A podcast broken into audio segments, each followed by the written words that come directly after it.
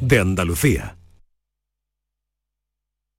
¿Se ha averiado tu termo eléctrico o calentador y no sabes dónde encontrar recambio para repararlo? La Casa del Termo tiene un amplio surtido en recambios de todas las marcas originales de agua caliente, calefacción y energía solar. Y no solo puedes adquirir tu recambio, sino también reemplazar tu calentador o termo eléctrico por uno nuevo. Estamos en Polígono La Negrilla, calle Enciclopedia 32. Contacta con nosotros en el 600 04 0484 o en ventas arroba lacasadeltermo.es. Vente a Dimarsa, ponte mis manos y dile chao, dile chao, dile chao, chao, chao, empieza ya tu autoconsumo, nuestro petróleo es el sol. Leques fotovoltaicas Dimarsa y despreocúpate de la factura de la luz. Dimarsa.es.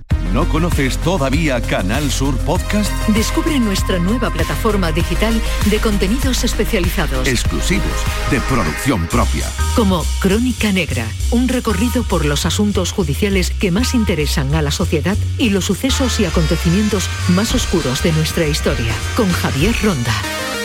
Canal Sur Podcast. La tuya. El Mirador de Andalucía. Las noticias de la jornada. La última hora del deporte. Las entrevistas de interés. La actualidad que buscas la tienes en El Mirador de Andalucía. De lunes a viernes desde las 7 de la tarde con Jorge González. Quédate en Canal Sur Radio, la radio de Andalucía. Hola, muy buenas tardes. ¿Qué tal? ¿Cómo estáis?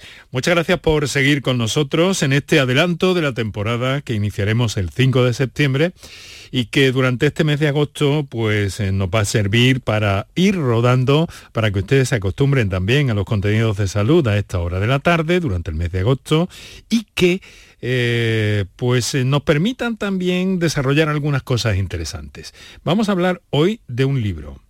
Un libro que tiene un título aparentemente, eh, bueno, verán, se llama Cómo mandar a alguien a la mierda y que llegue bien. Muy buenas tardes y muchas gracias por estar a ese lado del aparato de radio. Canal Sur Radio te cuida. Por tu salud. Por tu salud con Enrique Jesús Moreno. No piensen que es una grosería, ni mucho menos está hecho con esa intención, pero sí tomando como referencia aquella famosa anécdota de ese actor español tan importante en nuestras vidas, en nuestra cultura, que fue Fernando Fernán Gómez, que en cierto momento de su vida pues hizo esto con un seguidor. Eh, cómo hemos de desprendernos de las personas tóxicas que hay a nuestro alrededor. Eh, según el autor, nuestro amigo y colaborador Ricardo Sotillo, pues de alguna forma eh, verán, eh, tenemos en nuestras vidas personas spam y esas personas pueden eh, perjudicarnos seriamente. Así que vamos a investigar en este texto del que no vamos a depelar absolutamente todo, pero sí para que ustedes tengan algunas claves significativas, relevantes sobre lo que esto significa. En fin, será nuestra, eh, nuestro saludo también al inicio del mes de nuestro querido Ricardo Sotillo, psicólogo, pedagogo y como ven también eh, autor. En la segunda parte, ¿qué vamos a hacer? Pues descubrir o redescubrir, mejor dicho, eh, un encuentro que tuvimos allá por la Navidad, en el que conocimos cómo y de qué manera un grupo de eh, mujeres embarazadas sacaba partido al ejercicio durante su embarazo. Algo verdaderamente importante que tiene, que tiene eh, ventajas eh, para el propio embarazo, pero también para el futuro incluso del bebé, además de para, de para la madre. Este será nuestro contenido en este miércoles, en el que les deseamos que vayan bien, que estén teniendo unos bonitos días, los mejores posibles y que estén haciendo un esfuerzo razonable por ser lo más feliz posible. Así que estamos en marcha, empezamos. Enrique Jesús Moreno, por tu salud, en Canal Sur Radio. Bien, pues en esta época de vacaciones en la que estamos inmersos, nos gusta y me gusta a mí mucho aclarar vacaciones o tiempo libre, porque no todo el mundo se desplaza. Pero en fin, es un momento para reflexionar, para tomar algunas decisiones, en muchas ocasiones, sobre nuestras vidas. y también para, si es necesario, mm, apartarse de algunas cosas, incluso de algunas personas, o mm, intentar incluso mm, hacer lo que, lo que deseamos, que es, en muchas ocasiones, mandar a algunas personas a la mierda. Bueno, ese es el título, cómo mandar a alguien a la mierda y que llegue bien, que nuestro querido amigo y colaborador Ricardo Sotillo ha puesto recientemente en el mercado y que nos ha parecido una idea interesante para aportarla en, este programa, en este día, al principio del mes de agosto y con la intención sobre todo de hacer reflexionar. Porque bueno, parece, y tú luego lo... Ricardo, buenas tardes. Hola, muy buenas tardes. buenas tardes. encantado, encantado de saludarte una vez más. Mira, que digo que, bueno, que tú al final intentas explicar que alguien ha parecido, eh, le puede haber parecido grosero, ¿no? Este título, pero sin embargo, eh, tú al final del libro eh, mm, hablas un poco de que más grosero es que alguien te coma la moral. ¿No? Sí, sí, no se trata, además no se trata de ser grosero, se trata de ser saludable. creo que ahí aplico el estilo saludable a las relaciones interpersonales del mismo modo que uno cuando le sirven un plato que no es de su gusto, pues bueno, pues declina la invitación o cuando recibe una invitación que sabe que no le va a causar bien, la declina. Bueno, pues eso mismo es lo que propongo en este libro, con ese título que trata de llamar la atención también. Eh, bueno, luego tiene un subtítulo muy interesante y que llegue bien. ¿Cómo que llegue bien? ¿Que llegue a su destino o que llegue sin daños? ¿A qué te refieres ahí? sí, porque muchas veces cuando rompemos las relaciones o cuando no queremos mantener una relación eh, social, interpersonal con alguien, eh, no nos preocupamos de que, de que esa persona llegue bien al destino, simplemente mm. lanzamos, soltamos ahí nuestro improperio o, nuestra opinión, pero eh, no sabemos si esa persona ha recibido realmente el recado que le hemos dado, no sabemos si esa persona ha comprendido cuáles son nuestras razones, por eso digo, y que llegue bien. Empieza, después del prólogo, Ricardo, este, este libro, en la introducción, con aquella frase famosa, de Váyase usted a la mierda, de Fernando Fernán Gómez en el año 1998. Sí. Eso fue muy sonado. Sí, saltó a los medios de comunicación precisamente por la bueno, por el exabrupto y porque se quedó el, el, lector, ¿no? el seguidor de Fernando Fernán Gómez, que acudió un poco tarde a que le firmara el libro, eh, fue un poco pesado y bueno, le pilló en un mal momento al actor, a Fernando Fernán Gómez, y, claro, cuanto más le decía al otro, y yo le admiraba, pues no necesito que me admire y tal, y cuanto más trataba el otro señor de justificarse, más calentaba al actor. O sea, tú de, de alguna forma justificas esa actitud, mm, si no en la forma, al menos en el fondo. Sí, en el fondo, precisamente lo que se trata es de, en el, libro propongo adaptar cada uno, cada, cada, uno de nosotros tiene, tiene un estilo, eso ya lo sabía, eh, por ejemplo, Cicerón en su libro de, de oradores, ¿no? En, estamos hablando de veintitantos, de veinte siglos, ¿no? En este caso, y en el caso de, Aristóteles de veintitantos siglos, ¿no? Eh, cada uno tiene su estilo, un estilo más, más suave, un estilo más sencillo, un estilo más templado o un estilo más vehemente. Eso vale para para la manera de comunicarnos con los demás, ¿no? Mm. Y, bueno, y uno tiene que adaptarlo a su estilo, uno tiene que ser auténtico siempre en todo momento. Mm. Hay, bueno, está, hemos mencionado esta anécdota que tú citas y relatas muy bien, pero el libro está salpicado de, de fin, de experiencias, de hechos históricos, hay una anécdota eh, magnífica de Bernard Shaw, que luego te pediré que me cuentes.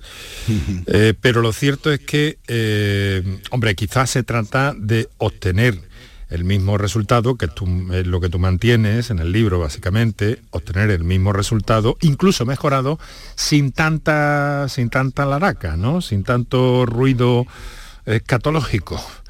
Sí, se, trata de eso y eh, que no nos siente mal, que no nos, que no nos sintamos mal eh, por ello, simplemente que lo que estamos haciendo es un acto saludable y, incluso yo diría que le, estamos haciendo un favor a esa otra persona, o por lo menos le estamos dando indicaciones de que nosotros no formamos parte de su menú cuando tratan de fagocitarnos a, determinadas personas eh, que, generan determinadas relaciones tóxicas. Oye, eh, ese, es el, ese es el tema, ¿no? Ese es un poco el centro. Tú hablas de personas que deberían estar en una carpeta de spam, lo mismo que están algunos correos electrónicos, lo mismo que están algunos números de, de teléfono. Y además cuentas por qué se llama spam, pero bueno, eso lo dejaremos para no destripar eh, el libro, ¿no? Cuentas la anécdota de por qué a ese correo basura se le llama spam. Pero entonces tú crees que en nuestra vida, en nuestra vida también eh, puede haber, de hecho hay, personas spam. ¿Qué hacemos con ellas, Ricardo? Bueno, lo primero detectarlas. Primero detectarlas. Porque no siempre son detectables. Mm, bueno, las detectamos muchas veces cuando es tarde, cuando nos mm. hemos tragado ya su veneno, ese es el problema. Lo primero es la, una prevención primaria, el, diagnóstico precoz en este caso, ¿no? Saber cuándo, eh, cuáles son esos síntomas principales, esos signos que hacen que, esa persona se vaya, vaya a convertir una relación en tóxica. No todas las personas tóxicas son son tóxicas o generan relaciones tóxicas con todas las personas, sino con determinadas víctimas. Entonces puede detectar a las personas tóxicas. detectarlas precozmente, a ser posible. Pero, claro, hay, una cosa que dice, que es muy interesante, que es una cita también, no recuerdo ahora mismo de quién, pero dice, la primera vez eh, que me engañes, creo que es un clásico, ¿no? Que está salpicado. Será culpa, será culpa tuya. Será culpa la segunda vez será culpa mía. Será culpa mía. árabe. Árabe. Por dejarme engañar de alguna forma, ¿no? Claro, porque si ya lo sabes, ya te han engañado una vez. Si te engañan dos veces, ya la culpa es tuya. Ya tienes que estar un poco atento. Hay una serie de señales que tú aportas en el texto, eh, pero hay una descripción también muy interesante, contando, por cierto, y entrando en la mitología eh, griega, de las personas narcisistas, que estas generalmente son tóxicas de entrada, Ricardo, o no necesariamente, o cómo está esto, porque, eh, claro, una persona narcisista te la ves venir pero lo que no sabes luego es hasta qué punto va a intentar manipularte de algún modo. Sí, eh, las personas que tienen un, rasgo narcisista de la personalidad suelen generar relaciones tóxicas porque son personas que carecen, suelen carecer de empatía. Son personas que no escuchan, solo, solo hablan. Son personas que, eh, que se ponen por delante en cuanto al, a derechos, se creen con más derechos que los demás. Eh, le estás contando algo, si es un problema eh, de salud y ellos te cuentan que han tenido ese problema antes y mayor que tú. Son personas que, en definitiva, eh, si, te escuchan un momento, te están escuchando para ver cómo te rebaten. Suelen pensar que siempre mm, llevan la razón, con lo cual no aportan nada en, en la relación, aportan muy poco y, se alimenta, ese narcisismo se va alimentando precisamente cuando van fagocitando nuestras energías, ¿no? Si nos necesitan a los demás o si necesitan a las demás personas, es precisamente para alimentar ese ego de su narcisismo. El, narcisista, yo no sé si el, narcisista nace o se hace, Ricardo. El narcisista, eh, hay una parte que tiene mucho que ver con la genética, con la educación de los primeros años, con el mimetismo de la educación de los padres y hay otra parte que tiene mucho que ver con las experiencias, sobre todo en la etapa adolescente, mm. y con, los principios, los valores y, cómo ha sido cómo ha sido su relación con los iguales en la etapa adolescente a lo largo de, esos, de esos primeros años. Una vez que se instaura la personalidad en torno, cuando se supera la adolescencia, la etapa adulta, pues se considera que es un patrón permanente de, conducta a lo largo de, la vida, genio y figura hasta la sepultura. Claro, pero cuando salió ese refranillo del genio y figura, eh, no había una cosa que ahora sí tenemos, que son las redes sociales, que esto es una cosa muy, una herramienta muy eficaz para algunos de estos narcisistas y para sus intenciones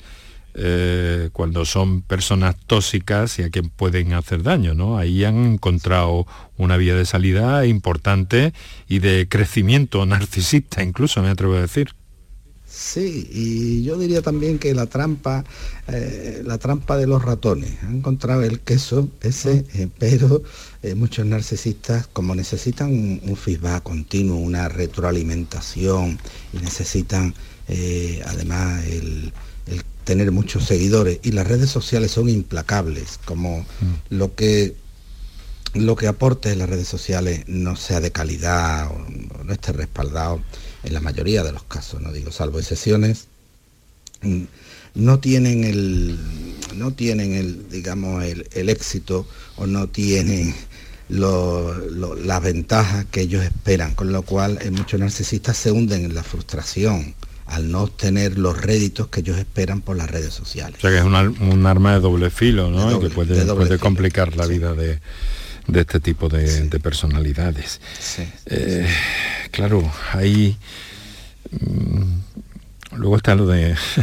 yo no sé si es, una, si es una fábula o no, lo del escorpión y la rana, Ricardo. Sí. Que también lo utilizas ahí, porque claro... Sí, es, ¿Es una fábula o un cuento? Es una historia, es un ah, cuento, ah. es un cuento moderno, no forma parte de las fábulas clásicas que, ah, conocemos, de, ni de las de Samaniego. Es un cuento que circula por las redes sociales y que de alguna manera pues te, te viene a ¿Lo contamos ese? ¿Lo contamos ese? Sí, lo podemos contar, ¿no? Esa, muy brevemente, esa rana y el escorpión que se encuentran en el borde del río y tienen que cruzar, ¿no? Y el escorpión entonces le pide a la rana, oye, si tú me subieras en, tu lomo, pues podríamos cruzar el río. Y, la rana le dice, oye, pero que me vas a picar. Y dice, hombre, ¿cómo te voy a picar? Si yo te picara, morirías tú y moriríamos los dos ahogados. Y claro, y a cambio, si tú me cruzas el río, pues ya sabes que yo no te voy a picar nunca más. La rana lo pensó después de, dudarlo mucho, dice, vale, pues mira, lo voy a montar y es verdad, no me puede picar porque si me pica va a morir también conmigo. Total, que en medio del río lo subió, en medio del río el escorpión va y le pica, y la rana lo mira, ahogándose, muriéndose, lo mira y le dice, oye, ¿por qué lo has hecho? Y el escorpión le responde, dice, en mi carácter es que no pude evitarlo, soy así.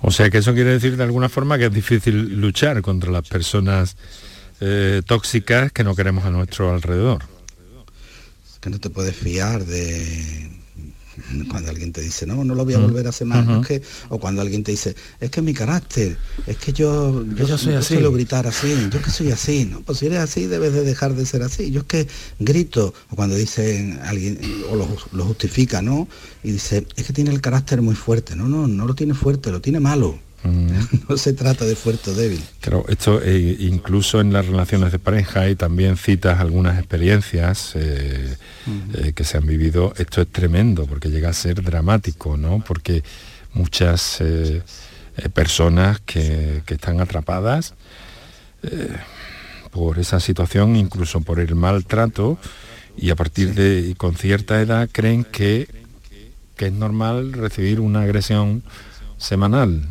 de su marido, porque se, se, le justifica de algún modo. Esto es tremendo. Claro, sí, sí, tienen normalizada esa conducta y claro, al, tenerlo normalizado pues lo aceptan y además lo justifican, ¿no? Muchas veces cuando a alguna persona le pregunta, digo, oye, eh, eso que tienes ahí, ¿no? Que mi marido algunas veces cuando tal, y, pero la verdad, él, es muy bueno, con los, con los, niños y conmigo, él no es malo y él siempre, él no, no me falta nunca, pero claro, cuando bebe, y a lo mejor le pregunto, ¿y cuando bebe? Bueno, es que, es que él bebe, ahora bebe siempre. Claro, está normalizando pues una un maltrato físico. Hay cosas muy interesantes, eh, el triple filtro que detallas eh, para detectar muchas de estas cosas. Eh, aparte de lo de la rana está lo del gusano, que, que ese es buenísimo, ¿no? Ese es buenísimo. Y es muy asertivo, además, ¿no? Una iniciativa de un profesor. Es que está lleno de cosas, incluso de un cuento de Juan Valera, que está casi al final del libro, y que sirve para entender muchas de las muchas de las cosas, ¿no? O, el gato del coche, o las citas. Lo de Gandhi, lo de Gandhi no tiene desperdicio. Cuando tú tomas algunas experiencias de Gandhi estudiante en Londres para eh, apoyar eh, este cómo mandar a alguien a la mierda sin que llegue y que llegue bien, eh, bueno, lo de Gandhi no tiene desperdicio, Ricardo. Con elegancia. Eso es mandar a la mierda a alguien con elegancia. Con elegancia y una sabiduría, precisamente la sabiduría juega un papel en el relato, en la anécdota, absolutamente brutal, ¿no?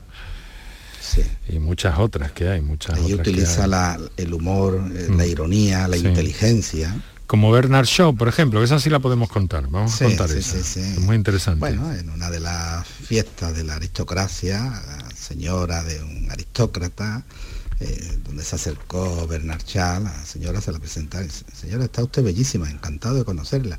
Y la señora pues le dijo, bueno, lástima que yo no pueda decir lo mismo de usted, le dijo a Bernard Shaw. Y Bernard Shaw, ni corto ni perezoso, le, le replicó, le, le dijo, pues nada, señora, haga como yo, mienta. O sea, Sencillamente. eso es dejar planchado a alguien y, y después de eso no hay otro después, no hay otra oportunidad. Ahí está cada uno en su sitio, está clarísimo. Inven- inventó el Sasca, Sí, inventó el el Sasca. Sasca, el Sasca, que eh, te detienes también en relatar qué es el Sasca, la hermenéutica de, de Aristóteles, que es algo muy interesante, los instrumentos, los elementos que tenemos que to- tomar. Hay una cantidad de cosas. Pero yo veo también, Ricardo, que lo que eh, eh, que lo que intentas en este, en este libro, que se lee muy bien, muy cómodo, por cierto, en su edición, y, y magníficamente bien trazado, pero planteas un poco también que, que para, para mandar a alguien a la mierda hay que estar preparado. Sí, sí, sí. Hay que estar bien, bien asentado en uno mismo y luego lo que tú dices, buscar el momento, el lugar, la situación apropiada. Sí, sabiendo además que, eh, que es algo que no puede salir de manera eh, inesperada y desafortunada y como un exabrupto, porque si no sería, nos comportaríamos como la otra persona. Tenemos que saber lo que queremos hacer y tenemos que. No significa que haya que hacer una planificación, significa que tenemos que, que hacerlo con cierta. eh, con cierto estilo, ¿eh? con, con un estilo coherente a nuestra forma de ser en la vida, ¿no? y por supuesto sin, sin alaracas. Bueno, citas tres estilos, algunos de ellos son más eh, finos o más elegantes, otros son un poco más bruscos, otros están llenos de humor. ¿Se puede mandar a alguien a la mierda con humor, Ricardo? Claro, se, se puede mandar a alguien a la mierda como, como, con humor, como lo ha demostrado Bernard Shaw con Shaw. la esposa de con la esposa de este aristócrata. Sí, pero ¿no? cuando ya hay más relación, a lo mejor esa vía no es posible, ¿no? O- Bueno, pues se acompaña ese humor de una cierta ironía y además tratamos de no reírle las gracias a esa, a esa otra persona, con lo cual vamos extinguiendo, vamos, vamos a, vamos extinguiendo como si fuese como los bomberos en el, en el fuego, ¿no? De la, de la otra persona. Vamos tratando de, de no alimentar la, el ego de, ni la relación tóxica de la otra persona con cierta dosis de, de humor, porque eso, el humor relaja nuestra atención y nos libera en cierta, en cierta medida, ¿no? Tocas también un poco por encima, pero bueno, hay muchos tratados sobre ello, el tema del lenguaje, ¿no? De cómo el lenguaje, lo que decimos, cómo lo decimos, influye también en nuestra, pues, en nuestro propio bienestar, ¿no? Esa es la teoría más, eh, mm, a mí me parece mm, mágica, ¿no? Eh, esto y, que el lenguaje además repercute sobre nuestra forma de, estar, de sentir y de equilibrarnos, me parece un, hallazgo que, debería enseñarse en, en las escuelas, Ricardo, tú que eres pedagogo también.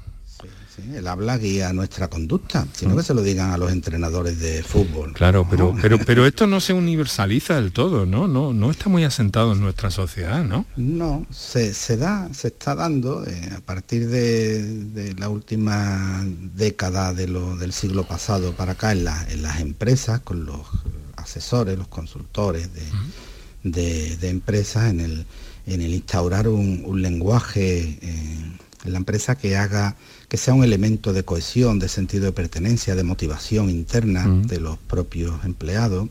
Los entrenadores de fútbol lo, lo saben, eh, la diferencia entre eh, un equipo que hace un papel bueno en un partido o no, está en aquellas palabras que, que el entrenador le da en el vestuario en- a, lo- a los jugadores. Mira, te, te voy a decir muy brevemente, Sí. eh, recuerdo, eh, estaba viendo un partido, no sé si era la Olimpiada o un Mundial de Carolina Marín, eh, la campeona nuestra de, de badminton, y iba perdiendo con una asiática, iba perdiendo y creo que iba perdiendo la asiática iba ganando 14-8, creo que era total. Entonces el entrenador pidió tiempo, pidió tiempo y estuvo hablando con ella. No cerró el micrófono, no se dio cuenta y dejó el micrófono abierto y se escuchó perfectamente. Eh, eh, mira, Carolina, eh, acuérdate de cuando viniste aquí al centro de alto rendimiento y eras una, niña de 14 años que venía de Huelva y mm. mira dónde, estás ahora. Mm. Eh, de alguna manera, ¿qué, le dijo el entrenador? Bueno, hay que decir que Carolina ganó ese mundial, se, hizo con, la, con el partido, lo superó. Se vino arriba. se vino arriba. ¿Por qué? Porque eh, el entrenador le hizo ver sus logros, le hizo ver sus logros, no lo que estaba perdiendo en ese momento, que estaba desmotivado, sino le hizo ver cómo había llegado desde los 14 años, cuando llegó y se preparó, hasta donde, hasta donde se encontraba ahora. Por eso la importancia del lenguaje, el lenguaje eh, guía nuestra conducta. Ricardo, Ricardo, para terminar, porque nos dejamos muchas cosas en el tintero, pero estamos, de alguna forma dándole pistas a nuestros oyentes, porque tampoco eh, podemos abordar el libro en toda, en toda su extensión. Lo que hace falta es que nuestros oyentes lo, lean. Cómo eh, mandar a alguien a la mierda. Por cierto, ¿dónde está disponible, Ricardo? En Amazon. Ah, en Amazon, estupendo. Estupendo.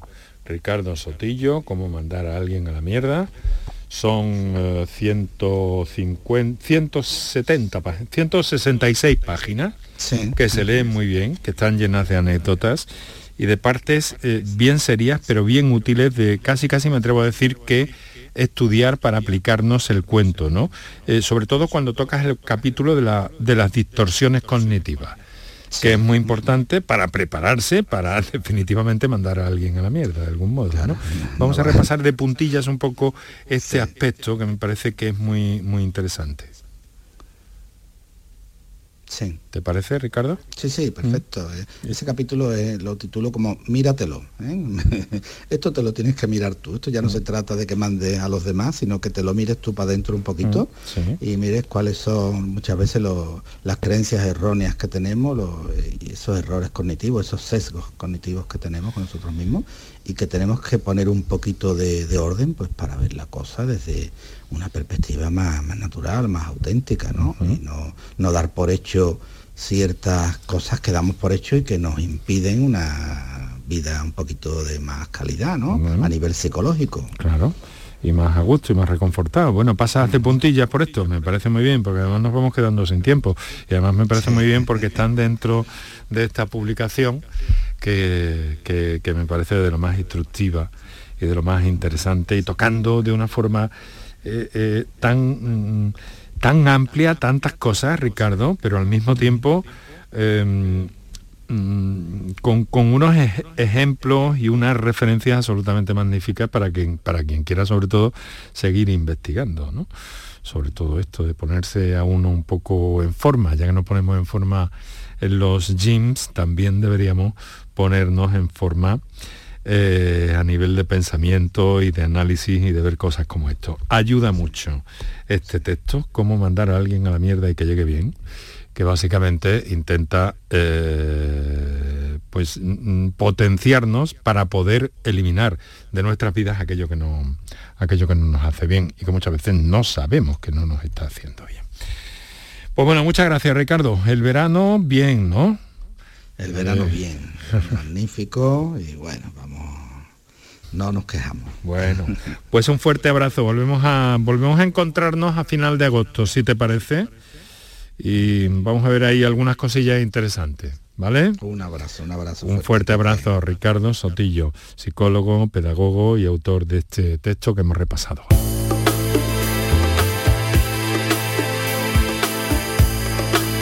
Por tu salud en Canal Sur Radio. Pues ya lo están oyendo en esta distendida conversación con Ricardo Sotillo, en el que, bueno, siempre ha creído que, la salud es eh, algo mucho más allá de, lo físico, que por ahí van todas las líneas de investigación de las autoridades, de absolutamente todos los agentes que intervienen en el ámbito de la salud a nivel global, a nivel mundial y que tenemos que buscar nuestro propio equilibrio y si tenemos que tomar una de estas medidas drásticas, pues vamos a sacar siempre partido para nosotros. De la misma forma que lo sacan un grupo de embarazadas, eh, eh, practicando deporte, una iniciativa reconocida, premiada y una de sus protagonistas estuvo con nosotros hace algunos meses y vamos a recuperar ahora ese momento. Enrique Jesús Moreno, por tu salud, en Canal Sur Radio. En los últimos tiempos ha cambiado el concepto, la idea, incluso las indicaciones médicas, que eh, cuando una mujer eh, se quedaba embarazada, pues prácticamente la, sentaban. se me ocurre expresarlo así. Sin embargo, la medicina ha descubierto, mm, hace ya bastante tiempo desde luego, que es bueno el movimiento para las embarazadas, que es bueno para el parto, que es bueno para el bebé y que además eh, se puede subir un puntito más, es decir, que incluso hay ejercicios de fuerza y ejercicios aeróbicos que son positivos. Se ha avanzado mucho en esto a través de un estudio, se llama GestaFit, ha contado con la colaboración, bueno, eh, parte de la Universidad de Granada y eh, cuenta con la colaboración de ginecólogos, obstetras en la materia para estudiarlo. Ventajas del ejercicio físico y además reducción, por ejemplo, del riesgo de parto prematuro. Eh, tiene mucho que ver con esta investigación porque la ha liderado la profesora Virginia Aparicio, es profesora en el Departamento de Fisiología de la Universidad de Granada, lo ha hecho junto con otra eh, ginecóloga, Olga Ocon, eh, del Hospital Clínico de Granada, y se analizan mm, muchos efectos positivos de este, de este ejercicio. profesora Virginia Aparicio, muy buenas tardes. Muy buenas tardes. Muchas gracias por estar con nosotros. Bueno, realmente todo esto ha dado un vuelco. Hace algunas décadas una mujer embarazada era una mujer sentada, si no tumbada incluso, ¿no?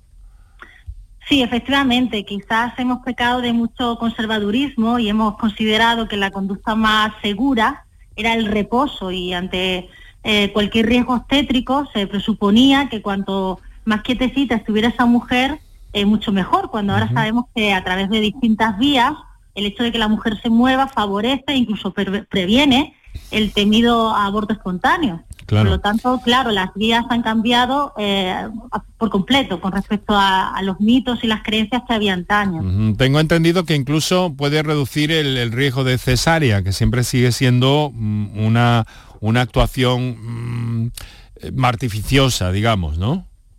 Bueno, el, el, hecho de, que haya más prevalencia de, partos vaginales versus en comparación con, partos por cesáreas está ya más relacionado con la condición física de la madre, es decir, con sus niveles de capacidad cardiorrespiratoria, que todo lo que se canse uno subiendo las escaleras o los niveles de fuerza muscular, eso sí que predice el que en el momento del parto, que es una situación de una gran demanda física, fisiológica, donde necesitamos que haya una buena activación de la faja, lumbar abdominal y demás, el parto sea vaginal y con más garantías, tanto para la madre como para el neonato. Por lo tanto, no valdría solo con el decirme muevo lo mínimo, sino que habría que entrenar y favorecer que esa mejor condición física al final se, obtenga a lo largo de esa gestación para llegar al parto en condiciones eh, más óptimas. Claro, ustedes en términos técnicos eh, nos especifican que de alguna forma eh, mm, el ejercicio mm, aeróbico, además de ejercicios de fuerza, pueden contribuir a esto. Pero explíquenos un poco qué son esas dos cosas, porque desde luego tendrán que ser eh, ejercicios controlados y dirigidos, me imagino, ¿no? Efectivamente, tiene que estar dirigido por profesionales del ámbito de, la actividad física y el ejercicio físico especializados en el trabajo con gestantes, con una progresión en función de la semana gestacional, donde ya sabemos que hay ciertos ejercicios contraindicados en según qué fases del, embarazo, ciertas posturas que pueden eh, comprometer el flujo que, le llega al, feto y por lo tanto no puede hacerlo cualquiera ni nos podemos poner en manos de cualquiera. Lo que sí que hacemos es un programa en donde vamos desarrollando la, fuerza de resistencia o aeróbica para que estas mujeres ganen en, masa y fuerza muscular o al menos la conserven y hacemos también trabajo aeróbico. En parte es muy extenuante, es como ir a una maratón por lo tanto, tenemos que mejorar nuestra capacidad cardiorrespiratoria a eh, través de, distintas herramientas, bailes, steps, eh, trabajo con, autocargas, Porque durante mucho tiempo eh, se dijo también que caminar, a las embarazadas se les recomendaba eh, caminar, pero ustedes concluyen que, eso se queda corto. Hombre, siempre decimos que algo mejor que nada, pero más mejor que menos. Caminar es una herramienta muy saludable para toda la población. Ojalá todos camináramos y cumpliéramos al menos con esos 150 minutos de actividad física moderada, vigorosa a la semana, que serían las recomendaciones internacionales de actividad física. Pero bueno, aparte de caminar, si queremos más mejoras potenciales, habría que entrenar y para ello hay que diseñar programas de ejercicio físico que dan un paso más allá.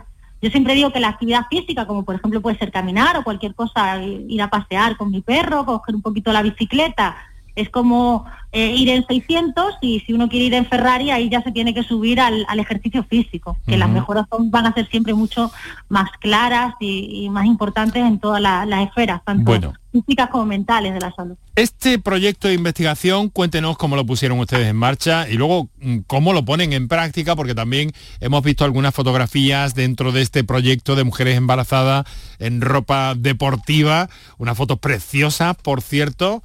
Eh, mm, que recomiendo a nuestros oyentes y que, bueno, esto no se hace en un día, esto vienen ustedes trabajándolo desde hace temporadas, ¿verdad, profesora? Sí, todo, todo comenzó con una beca postdoctoral del programa Talent Hub Marie Curie de, que, que se me otorgó de la Junta de Andalucía y de un proyecto de la Consejería de Salud. Y el objetivo era demostrar cómo este ejercicio físico prenatal mejoraba el, digamos, el estado de la madre y también lo que llamamos el, proceso de programación fetal intrauterina. Ahora sabemos que lo que haga la madre durante el embarazo va a repercutir también en la salud de, los individuos del mañana, de ese niño y de ese, de ese adulto, porque es cuando estamos en cierto modo eh, predisponiendo a, nivel de modulación genética a ciertas patologías que luego van a aparecer o no. Entonces el objetivo era demostrar todo esto y hacerlo con un entrenamiento novedoso, no lo que se venía haciendo tradicionalmente, que era o a muy baja intensidad, o solo aeróbico, solo fuerza. Quisimos dar un pasito más con ayuda de, ya te digo, de un equipo multidisciplinar donde hay ginecólogas, matronas, nutricionistas, biólogos, fisiólogos, pues eh, obtener, digamos, la, evidencia científica que demostrara que hacer ejercicio bien diseñado era mucho mejor que el abordaje tradicional que se hace del embarazo en, desde el ámbito clínico, de atención primaria o, comunitario. Profesora, ¿cuántas, eh, ¿cuántas mujeres han pasado por ese proyecto? En Granada, pues, ¿verdad? Eh, sí, pues, recordemos que para hacer ciencia uno necesita un grupo control, ¿no? Que sería lo que ya serían los cuidados habituales, que han sido unas 80 mujeres, y luego un grupo de, más de 70 mujeres a las que eh, hemos entrenado durante todo el embarazo. Desde la semana 16 de gestación hasta el mismo momento del parto, han estado entrenando tres días en semana con nosotros en el Instituto Mixto Universitario de Deporte y Salud de la, de la Universidad de Granada. Ajá. ¿Y me ha dicho cuántas mujeres o se me ha pasado el dato? Este en total hemos evaluado a 150 mujeres. 150. 70, más de 70 han entrenado y el resto han sido controles. Eh, para comparar. si no, no tenemos con qué comparar los efectos. Claro, porque claro, lo que estamos viendo es que según datos oficiales, ni una cuarta parte de las mujeres embarazadas en España cumple con las recomendaciones mínimas de ejercicio eh, que, publica la Organización Mundial de la Salud. Esto mm, requiere un cambio eh, importante, ¿no? De conciencia, de cultura probablemente. Sí, esto a mí me parece especialmente grave, teniendo en cuenta todas las, mejoras y la, que se pueden obtener en la gestación, simplemente cumpliendo con las recomendaciones de actividad física, imaginaros la situación que tenemos a nivel epidemiológico. Nosotros hemos observado que solo el 22% de la muestra, cuando hemos registrado objetivamente sus niveles de actividad física, cumplían con esos 150 minutos a la semana. Por lo tanto, tenemos una prevalencia de embarazos inactivos, sedentarios, que implican un mayor riesgo de, diabetes tipo 2, de, ganancias excesivas de peso, de hospitalización postparto, de, de, una serie de complicaciones que pueden llegar como consecuencia de, de, este sedentarismo que, habría que abordar desde, diversos ámbitos. Uno de ellos el, clínico y otro también el, preventivo, el, educar, el formar a todos los especialistas que estén en contacto con las embarazadas para que no tengan miedo a moverse, que es lo mejor que pueden hacer por su salud y por, por, el, por su niño. Mire, eh, supongo que algunas prácticas, o sea, no se pueden, no estamos hablando de deporte ni de deporte competitivo, estamos hablando de, ejercicio, de ejercicios controlados, porque imaginemos que hay algunas cosas que, eh, que tampoco es conveniente que haga una embarazada, o sea que también tienen sus limitaciones, imagino, ¿no, profesora? Claro, todo deporte o toda actividad que implique un riesgo de impacto o de, hipoxia o de un descontrol de la temperatura, que hay que tener mucho cuidado que, la mujer embarazada no se exponga a altas temperaturas por, problemas de termorregulación, eh, donde ya sí que habría sufrimiento fetal. Eh, nosotros también tenemos que tener cuidado luego cuando desarrollamos el programa para evitar, por ejemplo, posiciones de esfuerzo supino eh, es decir, boca arriba a partir de según qué semana de gestación. Cuando uno ve, por ejemplo, en redes se encuentran muchos ejercicios contraindicados que se, mm. en foros, en blogs, en gente que se suma a todo y que no está formada, pues eh, lamentablemente tenemos que ver cosas que están contraindicadas y que se vienen recomendando, pues claro mm. que sí. Indudablemente no puede hacer cualquier cosa y tienen que estar profesionales detrás dirigiendo esa, ese ejercicio. Eso le quería preguntar, que en el caso de que, a menos que una mujer tenga, tenga conocimientos, técnica, formación, como para llevarse así sola durante el embarazo, en este sentido, de ejercicio, de actividad física, eh, lo mejor sería ir, eh, creo que hay algunos centros especializados ya en el abordaje del ejercicio físico en mujeres embarazadas. Sí, cada vez hay más gente formada y preparada, se está haciendo un esfuerzo eh, realmente importante en este sentido. Hace cinco años prácticamente no existían cursos de formación específicos y ahora hay muchos y, por gente muy, muy, muy preparada y por lo tanto sí, hay, hay lugares, hay centros de, de, de fitness, gimnasios donde hay grupos especializados para desarrollar estos programas de ejercicio durante el embarazo. Lo ideal, si a mí me lo preguntaran, pues que desde la atención primaria, no solo a embarazadas, sino a diabéticos, a, menopáusicas, a, hipertensos, a obesos, se, prescribieran programas de ejercicio adaptados a según qué patología, porque al final es, la mejor forma de ahorrar en, costes de, salud. Eh, eh, digamos, la, muy coste efectivo invertir en ejercicio físico en lugar de de abrir la boca y darle el fármaco al paciente. Durante el embarazo, profesor, le voy a, nos vamos a salir un poco del esquema, si me lo permite, si es tan amable. Durante, durante todo este proceso, porque eh, ¿cómo lo han estructurado ustedes? Es decir, ¿son todos los días? Eh, de la semana o al días alternos o, cuánto tiempo, em, pero ¿qué efectos ha notado usted supongo que esto tiene también, yo veo las fotografías que veo de, estos grupos que, con los que usted ha trabajado, eh, veo caras de felicidad. De doble felicidad. Sí, indudablemente, porque no nos olvidemos que todo ejercicio en grupo incrementa mucho las relaciones sociales. Y entonces un embarazo donde estás rodeado de un montón de mujeres que están en las mismas circunstancias, en la misma edad gestacional que tú, en la misma semana, eh, compartiendo vivencias y luego después de la sesión de ejercicio pues nos quedamos y nos tomamos algo, vamos juntas a hacer ejercicio, crea un vínculo y, amistades y ellas han disfrutado mucho de todo el proceso de embarazo también. Eh, entrenaban tres veces a la semana, dos días entrenaban aeróbico combinado con fuerza y otro día ya se daba eh, más peso solo al ejercicio aeróbico, eh, siempre alternando para que haya un periodo de recuperación, lunes, miércoles y viernes, y han mejorado esferas tanto físicas como mentales. También hemos evaluado lo que llamamos la salud positiva, las que han entrenado tienen eh, digamos más positivismo, menos, menos mm, emociones negativas, menos miedo, menos depresión postparto, eh, menos ansiedad, menos depresión, mejor calidad de vida. O sea, hemos visto cómo esas esferas también han mejorado y también es importante porque cuando controlamos el estrés, esa descarga de cortisol, ese estado emocional adverso, eso también repercute muy eh, beneficiosamente para en el feto. Bueno, y ahora la idea es que ese programa eh, se extienda de alguna forma, profesora Virginia Paricio. Si me preguntan lo que yo quisiera sería que se extendieran los programas de ejercicio físico adaptados a todas las situaciones fisiológicas o fisiopatológicas, eh, todo lo posible, por lo que comentaba antes. Claro que sí, nosotros tenemos publicado el, el programa al detalle Luego siempre hay que adaptar e individualizar a, según el contexto en, el que nos encontremos, pero lo ideal sería eso. Pero puede ser una... Toda, mejor, toda gestante tuviera la posibilidad de que gratuitamente se le ofreciera un programa de ejercicio que le ayude a tener un embarazo más saludable y para que esa descendencia, que es lo que estamos ahora analizando a través del proyecto Gestafito, también sea más saludable. Y realmente ahora demostramos con el proyecto actual que estos niños, de los niños de estas madres que entrenaron, que ahora tienen tres años, pues tienen más neurodesarrollo, tienen menos adiposidad o mejor composición corporal, tienen, eh, mm, digamos, mejor eh, condición física, más, más inteligencia, pues bueno, estamos hablando de que estamos mejorando la salud simplemente con lo que la madre hizo durante su embarazo. ¿eh? Bueno, ya de hecho tengo entendido que hace unas semanas, el pasado mes de noviembre, ya tuvieron ustedes, no sé si ha sido el único o ha habido más, eh, digamos que, que una especie de, presentación, por decirlo de alguna manera, en este caso en Málaga, ah, por una iniciativa de la Diputación de Málaga, ¿no? Bueno, dentro del foro eh, Más Deporte, Más Mujer, que presentaron ustedes el proyecto, ¿no? ¿Nos puede contar un poco cómo fue esa experiencia? Pues si te soy sincera, Enrique, yo no he presentado el proyecto en ese foro, no me invitaron. Quizás la, ginecóloga de mi proyecto, de la que ha colaborado con nuestro proyecto, lo presentó. Puede ah. que con la doctora algo con hablara del proyecto.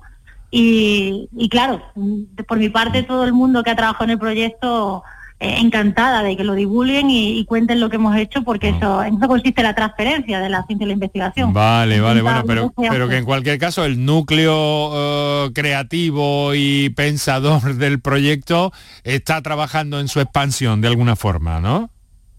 Sí, todos los investigadores que han trabajado en el equipo, yo creo que al final tenemos ese compromiso de divulgar y de, hacer saber a la población que muchas veces desconoce lo que se publica en revistas internacionales científicas y lo que necesita es que nosotros lleguemos a pie de calle y le contemos de forma sencilla, oye, no tengas miedo, muévete que te va a venir genial. Y entonces, más que agradecida de que todos los miembros del equipo lo, divulguen, indudablemente. no era, no era objetivo del proyecto, pero sí le quiero preguntar también, porque de alguna forma este acercamiento a un concepto saludable del embarazo puede repercutir en otras facetas de la vida, incluso después del embarazo. No sé, que la alimentación y que otros factores, el propio ejercicio más allá del embarazo, eso es una cosa que, eh, que llega para quedarse de algún modo. ¿Qué impresiones ha capturado usted? Sí, eh, efectivamente. Eh, de hecho, hay muchos participantes del estudio que eran sedentarias, que no hacían nada, y a raíz de comenzar el programa de ejercicio con, con Gestafit, han cogido el hábito, o sea, y ahora han seguido en el posparto y siguen entrenando, incluso han hecho sus grupitos entre ellas y siguen yendo al gimnasio y siguen eh, manteniendo esa condición física que, que han mejorado durante el periodo de entrenamiento con nosotros. Por lo tanto, sí, es una buena etapa para iniciar en hábitos saludables. También hemos evaluado los efectos de la dieta mediterránea, que es el patrón más cardiosaludable que, que existe, y hemos visto que también tiene una influencia muy positiva sobre el embarazo, sobre la madre y el neonato y por lo tanto todo, todo esfuerzo de, formar, de educar en, hábitos y estilo de vida saludable, creo que ya sea a través de proyectos de investigación o en otros entornos, es más que bienvenido. ¿no? Yo creo que todas ellas están muy agradecidas por eso, por haber haberles metido el gusanillo del ejercicio físico, del entrenamiento. Pues ahí lo tienen todos nuestros oyentes, eh, una iniciativa eh, interesantísima, importante, Departamento de Fisiología de la Universidad de Granada, eh, con, la profesora Virginia Aparicio, que, tanto eh, ha trabajado y sigue trabajando en torno al proyecto, ¿no? Para, para ampliarlo, supongo, para divulgarlo, como nos ha contado, y en fin, por trasladar esta idea que supone cierto cambio cultural importante, pero yo creo que es el momento, ¿no? De ser valientes como han sido ustedes y de lanzar esta idea al, ámbito de las mujeres embarazadas, a la sociedad en definitiva.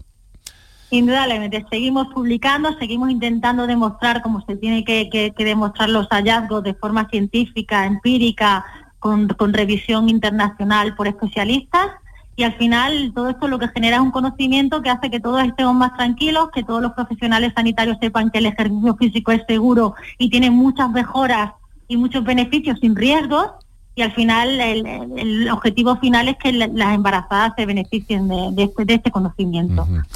Profesora Virginia Aparicio, Universidad de Granada, Departamento de Fisiología, muchísimas gracias por estar con nosotros. Enhorabuena por ese trabajo y por esa por esa apuesta por el por el ejercicio, por la vida saludable y por esas ventajas que contrastado ya científicamente eh, pues eh, traen ventajas no solo para la mujer, también para el futuro bebé. Un saludo Virginia, buenas tardes. Buenas tardes. Canal Sur Radio te cuida. Por tu salud con Enrique Jesús Moreno. Lo vamos a dejar aquí con el mejor de los deseos, con el máximo cariño en esta época del año también, por supuesto, especialmente para todos aquellos que disfrutan de las vacaciones o sencillamente de su tiempo libre, que son dos cosas bien distintas. Mañana les prometemos una entrega esclarecedora en el programa relacionada con eh, medicamentos para adelgazar eh, que se han puesto últimamente muy en primera línea y de lo que se está hablando mucho. Bueno, pues pondremos las cosas en su sitio con el portavoz de la Sociedad Española de Obesidad, el doctor Cristóbal Morales, que nos aclarará qué es todo esto y nos dará algunas pautas importantes también para estos días y para este verano, desde luego. Así que pásenlo bien, lo mejor posible. Un saludo de Quique Iraundegui en la edición digital, Enrique Jesús Moreno que les ha hablado, les habla encantado.